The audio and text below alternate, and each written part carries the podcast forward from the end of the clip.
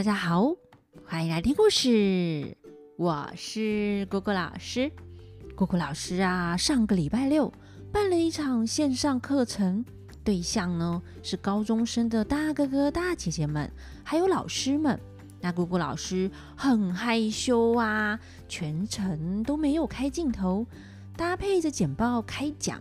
变成一场呢直播说故事，其实还蛮有趣的哎。那大家就可以躺着上课啦，偶尔啊爬起来看一下简报就好，不看的话也没关系，反正姑姑老师说的比唱的好听。不过呢，哎呀，上课真的好累呀，备课需要花很多的精力、脑力还有意志力呢。那会不会有下一堂课呢？嗯，不知道。不过暂时应该不会啦。要靠一张嘴吃饭还真不容易呀，还是说故事比较容易呢。那我们今天就继续来讲《封神榜》的故事。今天要讲的是哪吒上天庭。上一次讲到哪吒闯下大祸后。东海龙王敖光上门找李靖理论，那李靖原本以为只是误会，没想到一问之下，居然真的是哪吒做的，气得他要哪吒自己去面对。那哪吒完全没在怕的，急走到大厅，上前行礼说：“伯父，小侄不知，一时失手做错事，还请伯父恕罪。”这条圆晶完整的还给伯父，我一点都没有动哦。敖光看到这条龙筋就难过，对李靖说：“你看，你生出这样的恶子，你刚才还说我错了，今天他自己招认，你的心里过得去吗？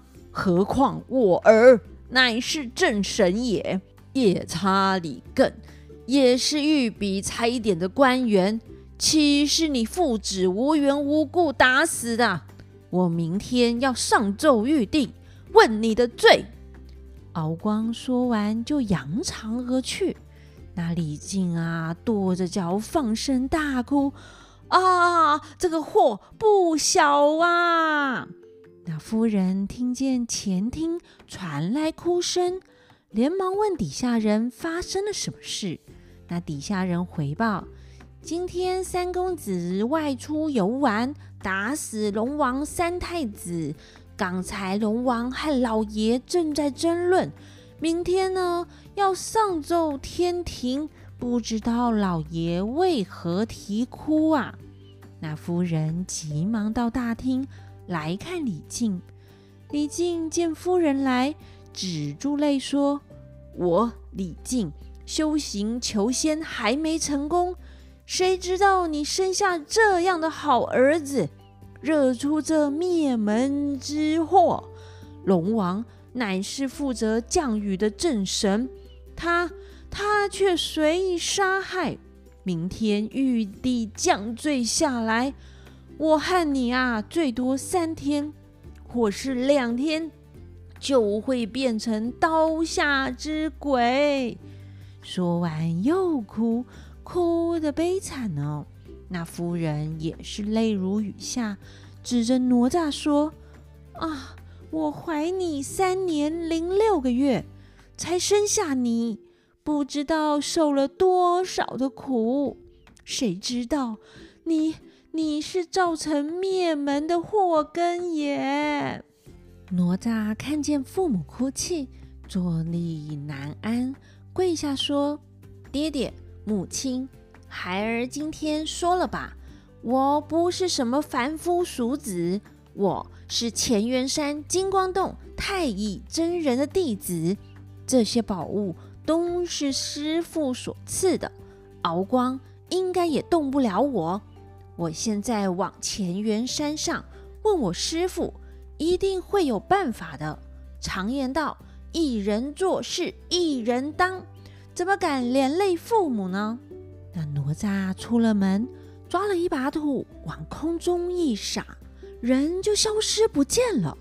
原来哪吒是借着土遁往乾元山来，一下子哪吒就来到了乾元山金光洞。金霞童子赶紧向师傅报告师兄来了。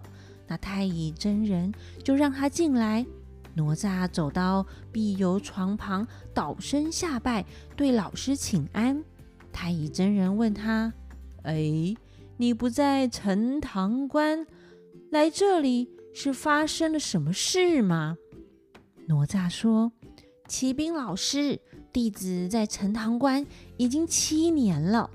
昨天偶然到九湾河洗澡，没想到敖光儿子敖丙出口伤人，弟子啊一时生气，伤了他性命。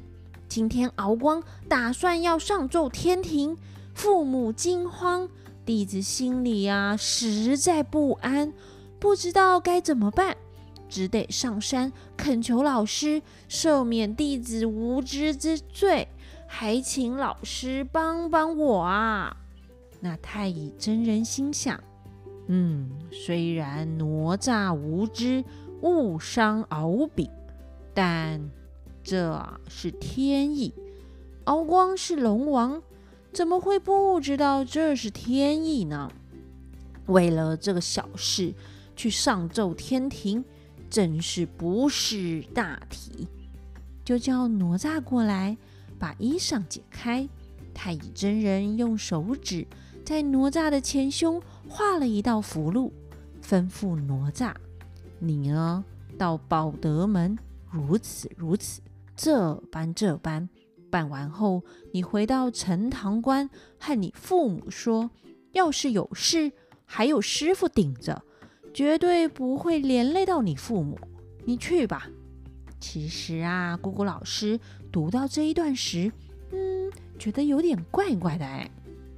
哪吒杀了敖丙，还抽了龙筋，说是天意。那以后做错事就说是天意呀，还要法律干嘛？而且太乙真人是哪吒的老师，怎么没有教哪吒要控制脾气？生气就动手，明知道自己的乾坤圈和混天绫是宝贝，还随便搅动河水，没事啊，惹出这场大火来，也没有诚心诚意的向龙王道歉，却说自己不知者不罪，难怪龙王会发火啊！那现在太乙真人还护短哎，教他一招，到底是什么招呢？让我们听下去。那哪吒离开了乾元山，直往天庭的宝德门来。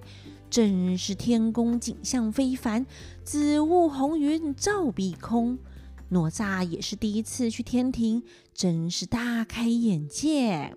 金光万道吐红泥。